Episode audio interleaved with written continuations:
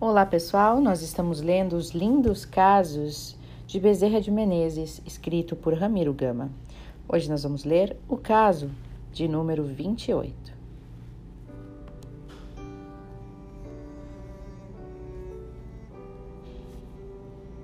Um aluno do outro mundo.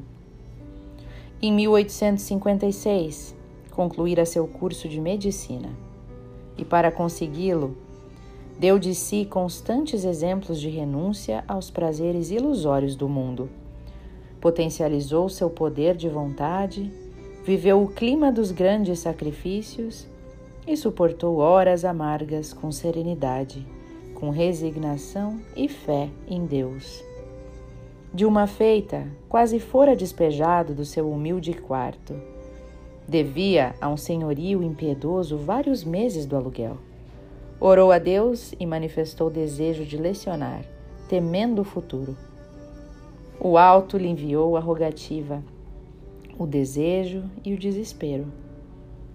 Um aluno lhe aparece, deseja-lhe aulas intensivas de matemática e lhe paga dois meses adiantado. Bezerra reluta em receber a importância adiantada e, por fim, lembrando-se da sua situação, resolve aceitar. Corre à biblioteca e, durante dias seguidos, recorda da matemática alguns teoremas esquecidos. Espera o aluno e este jamais lhe aparece. Era, na verdade, um aluno do outro mundo. Tal fato, no entanto, fê-lo confiar mais e mais na providência divina, no infinito amor de Deus. E deveria ser mais tarde, como foi, o médico dos pobres mais de almas do que de corpos.